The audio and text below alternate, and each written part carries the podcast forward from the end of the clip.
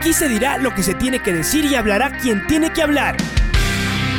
La red presenta la charla del día a llevar una trayectoria que todo el mundo conoce, Carlos el Demoledor. Que la comunidad sepa de lo grande que fue Luis Chocho San Martín. Este año nuevamente jugar Copa Libertadores nos ilusiona mucho. La red. Los protagonistas lo dicen todo junto a los periodistas de la red. La camiseta más linda que me pude haber puesto en mi vida, ¿no? La camiseta de la selección. Los grandes clubes no priorizan competiciones, las disputan. En este año 2021 la selección se juega prácticamente su futuro. En donde estés y a la hora que tú quieras. Bienvenidos. Tenemos eh, el enorme gusto de saludar eh, a, una persona que em, admiramos y respetamos muchísimo en su quehacer profesional, eh, pero también eh, en, una relación de amistad que hemos podido construir durante ya tantos años, pero sobre todo este, este, esta mm, sincera admiración que sentimos por, por lo que él hace, porque lo que él ha intentado hacer en nuestro país y particularmente en nuestro Quito, y también en el fútbol y en el deporte. hablamos del arquitecto Fernando Carrión, que como ustedes saben es, es un pensador de nuestro fútbol. Nos ha regalado algunas obras lindísimas, pero también es un pensador de nuestra ciudad. Y ahí también ha sido eh, fundamental desde la, desde la academia en intentar hacer de nuestra ciudad, eh, un proyecto de ciudad más bien, eh, que apunte a futuro.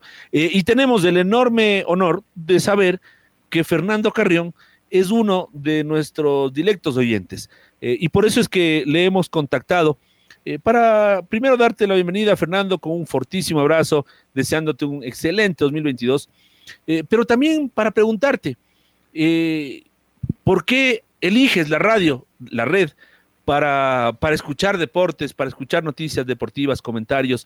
¿Qué es lo que más te gusta de lo que hacemos y de lo que tú has visto que hemos hecho durante estos 25 años siguiéndonos muy de cerca? Bienvenido, Fernando. Hizo la posibilidad de conversar con ustedes en este día tan importante para el periodismo deportivo ecuatoriano y de Quito en particular. Eh, cumplir 25 años eh, no es una cosa fácil y en nuestro país construir instituciones es algo que no, no ocurre todos los días. Incluso eh, cuando uno logra fundar alguna institución, es muy raro que llegue a tener 25 años, como es el caso de la red.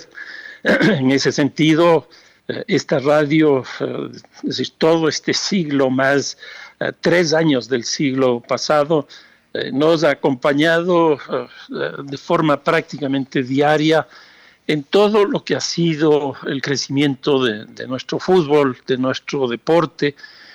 si nos ponemos a ver este, las grandes hazañas deportivas que hemos tenido, las clasificaciones al mundial, las medallas de oro, eh, olímpicas, eh, los triunfos del, ciclismo, del atletismo, todo eso está reseñado por la, por la red eh, y la red nos contó de una u otra manera qué es lo que acontecía, porque muchos de estos eventos pues se realizaban en otros países y ustedes estaban ahí para decirnos, contarnos, analizar este, qué es lo que, qué es lo que, qué es lo que pasaba. De tal manera de que estos 25 años es algo inédito en el país y es algo también eh, muy importante que no solo nos eh, obliga a, revisar lo que hemos hecho en estos 25 años, sino también a pensar qué es lo que se tiene que hacer hacia el futuro. Hola Fernando, qué gusto, qué gusto saludarte, qué gusto que nos acompañes estos, estos minutos. Te mando un, abrazo, Domingo, Domingo Valencia. Eh, ¿Qué crees que le ha hecho a la radio eh, mantenerse tanto tiempo eh, al aire y finalmente ser una de esas marcas que mm, en radios deportivas, no, solo acá, no solo acá en Quito, sino poco a poco también en, el país está siempre dentro del top of mind de la gente? A ver, eh, yo creo que son varias cosas. Eh, una primera, eh, esta especialización de un medio de comunicación en un, ámbito, en un espacio del acontecer diario, se produce más o menos a fines del siglo pasado y principios de este. lo que teníamos era en las radios una sección, un apartado que nos hablaba de lo que acontecía con, con el deporte o en los periódicos, que si yo hablemos del diario Hoy, que desgraciadamente ya no existe, el diario El Comercio, Últimas Noticias, y era una página o poco a poco iba ganándole eh, otras páginas, pero tener un medio que se dedique 24 horas al día prácticamente a hablarnos del, deporte, pues eso, eso no había acontecido. Y ustedes eh, de alguna manera son, eh, son los pioneros y no solo que, son los, los, primeros, los, los, iniciales de esta, de esta tendencia, sino también el tipo de periodismo que han hecho. No es esa lógica, este, yo diría hasta medio populista, que eh, tiende a primar en el, en el, deporte, sobre todo en los deportes de contacto, los deportes colectivos, que prácticamente cada periodista termina siendo un hincha de, de, un equipo, de una selección, etcétera, y eh, muy difícilmente se hace un análisis. Eh, yo creo que el caso de ustedes, eh, aparte de hacer el relato de cada uno de los deportes, nos introducían con, con, información, con estadística. Ahí está el famoso libro ese que ustedes publicaron del el, fútbol que más nos gusta, que es, que es una producción pero literaria impresionante. Y eso mismo es la, la radio. La radio es análisis, es información, es eh, confrontación, es entrevistas, aparte de hacerle el seguimiento. Y a mí lo que más me gusta es eso, porque es una forma de comprender el deporte, de entender el, impacto social que tiene, el sentido político que tiene, etcétera. Y yo creo que eso le ha hecho mucho bien al deporte ecuatoriano y le ha aportado sin duda eh, al fútbol, que es eh, probablemente el, deporte más, más importante que tenemos en el país. Fernando. sí. Adelante, adelante, Freddy, perdón, disculpe. Sí, Fernando, buenas tardes. Un gusto saludarle acá también en Fútbol FM, en, la red, en estos, eh, celebrando estos 25 años. Eh, les saluda Freddy Pasquel. Fernando, ¿cómo construye o cuánto aporta para la construcción de identidad? Eh, de Quito, seguramente también eh, extendiéndolo más eh, en algunos ámbitos a nivel nacional con, con la selección. ¿Cómo construye estas identidades el deporte, el fútbol y cómo, cuál debe ser el rol o cuál ha sido el rol de los, de los medios de comunicación, en este caso también acá en, en, la red esto, todos estos años al aire para la construcción de estas, de estas identidades? Eh, que en algún momento nos, nos, han venido también, en algunos momentos eh, de crisis de país. El deporte, lo, hemos señalado, nos, nos, ha sacado adelante, eh, nos ha sacado sonrisas y nos ha permitido creer que somos, que somos buenos en distintos ámbitos, Fernando. A ver, yo creo que Quito en particular está viviendo una, una, crisis muy fuerte, incluso en términos identitarios. Eh, y esto tiene que ver también con la crisis del periodismo. Hace un rato comentaba del diario Hoy, que desgraciadamente eh, desapareció. El diario El Comercio está en una crisis muy fuerte, lo mismo eh, Últimas Noticias. Y no se diga el, tema, el tema del fútbol en Quito. Quito tenía equipos muy tradicionales como eh, el Deportivo Quito precisamente, que lleva el nombre de la ciudad, el Nacional, que, nace eh, en la década de los años 70 eh, y tiende a representar la identidad del criollismo, del nacionalismo, y tampoco está en este rato en, primera, en primera categoría. Y eso ha hecho que el periodismo, el fútbol y la ciudad eh, pues tengan unos problemas muy, muy fuertes. Eh, y me parece que en eso, pues eh, nítidamente aparece la, la, radio, la red, para contarnos también estos problemas identitarios. yo, yo soy de las personas que este rato, yo soy hincha de la liga, como ustedes saben, y siempre lo digo, pero eso no me, no me impide ser objetivo este, eh, la liga ya no tiene los, los, equipos de antaño que le permitían ser eh, el, equipo que más clásicos tenía. Ustedes recordarán el clásico estudiantes militares, el clásico interandino, el clásico del uh, superclásico, Liga Aucas, el clásico entre la Liga y el Quito, etcétera. Y yo veo que eso ya prácticamente no existe. Si nosotros comparamos esta situación con Guayaquil, el clásico Barcelona-Emelec es un clásico integra a toda la ciudad de Guayaquil, eh, integra en la diferencia como corresponde, e integra en las identidades distintas que existen. Pero hoy día Quito no tiene eso, no tiene eso. Eh, ¿Por qué? Porque Quito como ciudad está con un problema muy, muy complejo. Ya no tiene los referentes, ya no tiene los personajes. Eh, las fiestas de Quito se nos, se nos han ido al traste.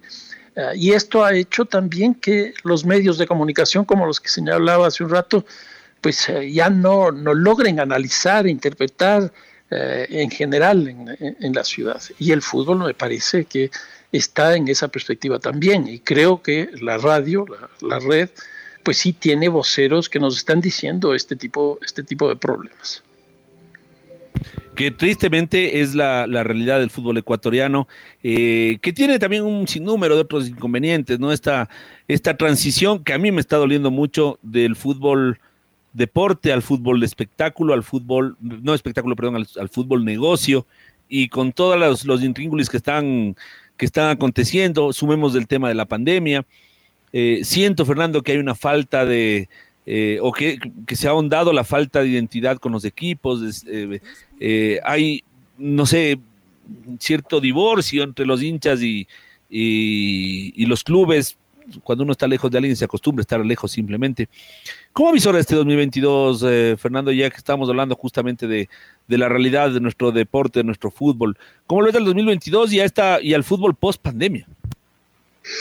A ver, yo creo que el gran cambio que, está viviendo el fútbol ecuatoriano tiene un nombre de, un club eh, y no hay necesidad de, señalar ese nombre y ustedes inmediatamente me imagino que, que, saben a qué me refiero y es el Independiente del Valle. Eh, un equipo que eh, emerge en primera categoría hace aproximadamente 10 años y produce un cambio, pero francamente brutal. Eh, yo creo que eso es lo que está viviendo el fútbol ecuatoriano. ¿Y qué significa esto? Que ya ganó su primer campeonato nacional y había ganado antes la Copa Sudamericana, pero ahora gana el primer campeonato nacional. Y les digo, hoy día, antes de que empiece el campeonato 2022, yo creo que el próximo campeón nacional va a ser nuevamente el Independiente del Valle. Porque si ustedes se ponen a ver, los otros tres equipos eh, fuertes en términos de hinchada, de recursos económicos, etcétera, están con problemas muy fuertes. Eh, el caso de la Liga, como decía hace un rato, mi equipo, el caso del Emelec, el caso del Barcelona. Y el único que está bien es, es el Independiente porque ha logrado hacer un proceso de innovación, pero francamente eh, espectacular. Si nosotros miramos este, datos estadísticos, y ustedes los tienen más claro que yo, en estos 10 años, si no me equivoco, el Independiente ha vendido más de 80 futbolistas. Eh, eso significa 8 futbolistas por año, más o menos. Es, una, es francamente una, una locura. Y, a pesar de vender eso, eh, su equipo está en el, en el primer sitial. Eh, es el campeón nacional, y llega sin haber modificado su estructura básica de, eh, del año pasado. Eh, y tiene unas finanzas claras. Si nosotros miramos la selección del Ecuador, la mayor parte de los futbolistas provienen del Independiente del Base. Entonces, yo creo que aquí hay un equipo. Y la otra cosa que también ha cambiado en estos últimos 3, 4 años es que hoy día la administración del fútbol es bicéfala, y uno podría decir incluso tricéfala. Bicéfala, ¿por qué? Porque antes nosotros teníamos la Federación Ecuatoriana de Fútbol, que era la que organizaba todo. Pero es una federación que tiene eh, los clubes profesionales, los clubes amateurs, y eso eh, impedía que se pueda desarrollar claramente el fútbol profesional. Entonces, ¿qué es lo que apareció? La Liga Pro. Ah, y esa ese aparecimiento surge básicamente por el peso del financiamiento de la televisión. Y ahí estoy de acuerdo contigo, Patricio. Ese es el momento en el cual se empieza a producir un cambio sustancial en la estructura del fútbol ecuatoriano, porque hoy día es el tema económico el tema central. Y por eso, nuevamente digo, el caso del Independiente está en las mejores condiciones. Entonces, es bicéfalo en términos de que está la Federación Ecuatoriana de Fútbol y está la Liga Pro dos instancias que todavía no la sabemos entender, no la sabemos manejar. Pero digo tricéfala, porque hay una entidad que es la que produce todo el tema de la transmisión de televisión, que es la que le da todos los recursos o la mayoría de los recursos económicos al fútbol ecuatoriano. Y es esta cadena la que nos está planteando desde la perspectiva del negocio los grandes cambios. ¿Por qué entran seis futbolistas extranjeros? Nosotros hemos tenido tradicionalmente cuatro, ahora entran seis. Más eh, los nacionalizados, hay equipos que tienen más de 11 futbolistas que no han nacido en el país. eso es una locura. El incremento del número de los equipos también es un cambio, un cambio muy importante. Nosotros teníamos hace cuatro años 10, 10 equipos, hoy día tenemos 16 equipos. Eso es un incremento del 60%, es impresionante. Y no nos hemos dado cuenta que no hay infraestructuras, que no hay futbolistas, etcétera, etcétera. Y una tercera cosa, el cambio de eh, los patrones culturales e identitarios, como hablábamos hace un rato, porque antes nosotros mismos nos preguntábamos quién juega este domingo. Eso ya no tiene ningún sentido, porque hoy día se juega el, fútbol el viernes, el sábado, el domingo y el lunes.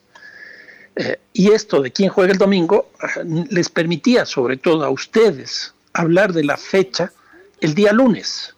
El día lunes ya desapareció. Esos son cambios, pero muy, muy fuertes. Y creo que es de esta trilogía, la Liga Pro, la Federación Ecuatoriana de Fútbol, y esta entidad eh, que eh, produce eh, la producción o las cable operadoras que producen la producción de la televisión, las que están generando un cambio sustancial. Y me parece que todavía no nos damos cuenta, sobre todo en el ámbito dirigencial, porque estamos en un momento totalmente distinto al que teníamos hace cuatro años. Además, este, este, este último, esta última instancia eh, que cita Fernando, que es Gold TV, es una instancia un poco rara porque es un proveedor, si es que lo vemos desde el punto de vista de que genera la transmisión del fútbol ecuatoriano, pero a la vez eh, también es em, eh, de alguna manera un auspiciante ¿no es cierto? O es directamente un auspiciante, es un proveedor, pero también es un auspiciante, y que tiene tanta fuerza, eh, sobre todo por la cantidad de dinero que ingresa a través del fútbol ecuatoriano a través de Gol TV, que ha permitido que la instancia del fútbol ecuatoriano se, en, este, en esta época de pandemia y de deudas se modifique y que, por ejemplo, el control económico se lo haga un poco a medida de chuzo. Sí, a ver, Habíamos quedado en dos meses, pero la verdad es que Gol TV les debe seis, así que eh, mm, no, no seamos tan, tan estrictos. Vaya que es una, una entidad con muchísimo poder y eso, y eso a mí, eh, te digo particularmente, Fernando, no solo que no me gusta, sino que me da un poco de temor. ¿Hasta dónde nuestro deporte, nuestro fútbol, se está convirtiendo en un, en un, eh, en un show, en un evento, en un reality show? como ver Masterchef o como ver ese de los, de los novios que están en Turquía o cualquiera de ellos, en donde eh, priman otros aspectos que no necesariamente están, en algunos casos, en algunos casos no necesariamente están eh, ligados a la, a la, a la competencia deportiva, a la igualdad, a la equidad, que es algo que eh, más o menos sí habíamos manejado, digamos, desde hace unos años hacia atrás. Sí, a, ver, de alguna manera termina siendo esta empresa, GolTV, eh, termina siendo juez y parte. Y eso no, no creo que sea lo más correcto, lo más conveniente, porque no tiene rendición de cuentas. Eh, y tiene la espada de Damocles sobre todos los clubes, y sobre todos los votantes dentro de la, dentro de la Liga Pro. Y nosotros ahí vemos que ciertos equipos tienen un peso mayor que otros. Por ejemplo, ¿cuántos equipos no juegan en el estadio de, eh, eh de Es, una cosa pero absolutamente paradójica.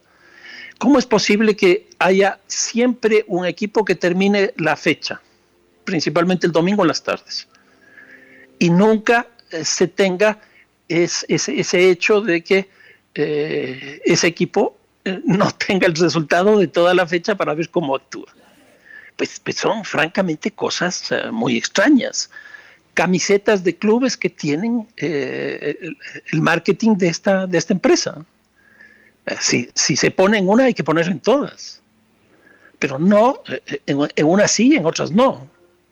¿Y por qué? Porque si en, en, unas va la, la, la marca, lo lógico es que, y eso es lo que pasa, que se transmita ese en horarios privilegiados.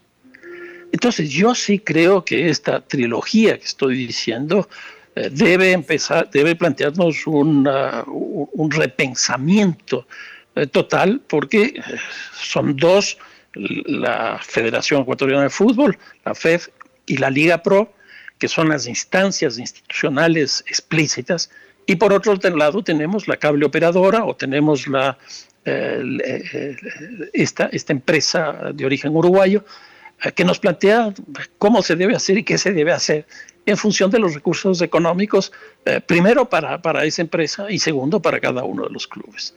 A mí me parece eso un, un despropósito. Y otra cosa, esta mm, priorización del televidente versus del hincha. Cuando uno pone horarios en función de dónde es, eh, cuál es el mejor horario para que lo vean por televisión, encima de cuál es el mejor horario para que la gente asista, creo que estamos en un despropósito aún mayor. Porque la verdad es que el fútbol gente tiene otro, otro matiz.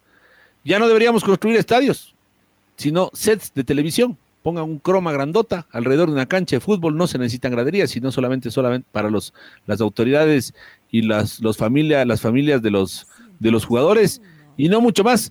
A mí eso realmente me tiene no solo decepcionado, sino preocupado de la realidad del fútbol ecuatoriano y particularmente el fútbol quiteño. ¿Qué va a pasar con el fútbol quiteño si nuestros mejores partidos, nuestros horarios van a ser en domingo a las 6, a las 8 de la noche, cuando todos conocemos cuál es la realidad de, nuestro, de nuestra ciudad? A esa hora, regresar en transporte público en domingo suponiendo que no haya llovido, suponiendo que no haya, esté haciendo demasiado frío, cosa que aleja también a la gente, ¿cómo va a ser el hincha para regresar a sus casas, por ejemplo? Y eso tristemente no se contempla y es más bien lo otro, la comodidad del televidente lo que se, lo que se prioriza. A ver, eh, respecto del primero, lo de los estadios. Eh, yo creo que eh, los estadios son un producto en vías de extinción. Un poco en la línea de lo que tú estás planteando. ¿Y por qué digo esto? Hace ya siete, ocho años, en el Mundial del 2014 en Brasil, una de las cosas que más me llamó la atención es la reducción del aforo del estadio más grande del mundo, que era el Maracaná. El Maracaná, como ustedes saben, tiene ya más de 200 mil eh, personas que podrían, podrían asistir. Pues para ese mundial ya no era esa cantidad, sino era el 70, 74 mil eh, personas. Es decir, se redujo a la tercera parte. Y este es un problema que se está viendo en todos los estadios del mundo por, eh, por, por una doble condición. Hoy día la gente ve mucho más la televisión, y ya ni siquiera la televisión, sino estas nuevas, estos nuevos medios de comunicación, ah, que son las redes sociales, etcétera, porque ahora ya estamos en esa línea. Y eso hace que se produzca una gran distancia entre el hincha y su equipo, y termine siendo simplemente una teleaudiencia consumidora de un producto. Y ese es el gran problema que yo veo. ¿Y qué es lo que ocurre? Cuando tú tienes, nuevamente regresando al Maracaná, de 210 mil a 74 mil personas, lo que tú tienes ahí es un cambio sustancial en términos del tipo de hinchada, porque la hinchada antes era una hinchada popular, eh, porque eh, pagar 200, 210 mil eh, boletas y 74 mil boletas hay una diferencia. Pero si tú haces eso, es para obtener también recursos. Entonces, lo que está ocurriendo también en el mundo es que las hinchadas que antes eran de origen popular, hoy día terminan siendo las hinchadas de clase media alta, eh, para arriba. Eh, incluso la entrada, que la primera, el primer estadio que, que, logró hacer esto de las famosas suites que llamamos nosotros, fue el Estadio Azteca en la década, si no me equivoco, fue para el Mundial del, para los Juegos Olímpicos del 68 en México. Y entonces eso hace que yo, hincha, ya ni siquiera pague la, la, suite, pague la entrada, sino que yo tengo como derecho eh, el entrar a la suite. Pero para entrar a la suite, yo tengo que haber comprado la suite. Por ejemplo, en el caso de la liga, tengo entendido que está entre 90 y 100 mil dólares la, la suite. Pero tengo que pagar mensualmente el condominio. ¿Quién puede pagar eso? Pues muy poca gente, muy poca gente. Entonces, eh, la, la hinchada se va elitizando, eh, ya no es una hinchada popular, porque antes incluso los estadios se llenaban con gente parada, y hoy día eso por razones de seguridad ya no es posible. Y lo que tenemos es gente de negocios que está en los estadios, que es la que asiste a los estadios. Y ese también es un cambio muy fuerte, pero muy fuerte, porque no solo que el fútbol se ha eh, mercantilizado al extremo, sino que la hinchada también ha cambiado sustancialmente. Eh, por ejemplo, para yo ver eh, los partidos del fútbol ecuatoriano, tengo que inscribirme en una cable operadora. Y me obliga no solo a ver los partidos de fútbol, que es lo que a mí me interesa, sino a ver todo lo que tiene esa cable operadora. Y ese es un cambio también sustancial. Entonces, hoy día lo que estamos haciendo es dejar de tener hinchas y empezando a tener teleaudiencia. Ese es un cambio, pero también sustancial que estamos viviendo. Fernando, muchísimas gracias por estos minutos. Em, cuando te hacíamos la invitación, nos contabas que estás trabajando en un nuevo libro. Em, hemos visto varias de publicaciones a lo largo de esta pandemia y antes también pensando en este Quito eh, y en la realidad de, nuestra querida ciudad y también eh, te hemos visto permanentemente en distintos foros nacionales e internacionales eh, con distintas posturas respecto a planificaciones de metrópolis y demás. Cuéntanos qué se viene a futuro, aunque probablemente no tenga nada que ver con el fútbol, no sé si sí, pero cuéntanos qué, qué estás preparando. Bueno, estoy terminando también un libro de fútbol que yo espero que pueda salir antes del Mundial, que es una compilación de varios artículos que he publicado en distintos lugares de, Europa y América Latina sobre, sobre fútbol. Van a ser unas 350 páginas más o menos, que ahora estoy editándolo. Pero este rato justamente estoy terminando un libro, un libro sobre Quito, sobre la crisis de Quito, que es algo que eh, realmente es, es, muy preocupante porque es una ciudad sin municipio y es un municipio sin alcalde. Eh, eh, los vacíos son tan fuertes en la ciudad que yo creo que necesitamos en las elecciones del 2013 que ya se avecinan, pues elegir no solo alcaldes, consejo, etcétera, elegir lo, mejor que, pueda tener la ciudad para, para poder salir de esto. Y aquí juntando con los, los 25 años de, Radio La Red, eh, debo decirte, mi querido Patricio, que yo fui eh, compañero en el consejo de Alfonso Lazo, de Pancho Moreno, del Negro Lazo, y, yo recuerdo esas, esas épocas eh, donde habían esos, esos personajes, esas personas que amaban la ciudad, que pues, se entregaban todo por la ciudad. Y ese fue el caso de, Alfonso, Alfonso Lazo, de, Pancho Moreno. Eh, yo tengo recuerdos, pero magníficos de él y logré incluso, bueno, eh, por el fútbol mismo, pero también por el consejo, construir una, una, gran amistad. Yo creo que deberíamos empezar a escoger gente como, como él eh, para que la ciudad pueda enrumbarse. Así que eh, un abrazo para toda la familia de Radio La Red, empezando por Alfonso Lazo, por Maggie, por toda la familia Lazo eh, mismo, por todos ustedes que, son herederos de este, de este gran proceso de la radio y que lo siguen haciendo pues con la calidad, eh, con la calidad de siempre. Así que a pensar ya ahora en el futuro, porque con los cambios tecnológicos que estamos viviendo, pues eh, muchas cosas pueden, pueden pasar. Por ejemplo, esto de la crisis de los periódicos eh, no es una cosa solo del comercio en, Quito, sino eh, de los grandes diarios del mundo. ¿no? por ejemplo, el país acaba de cambiar notablemente su, su sistema, hoy día es un multimedia.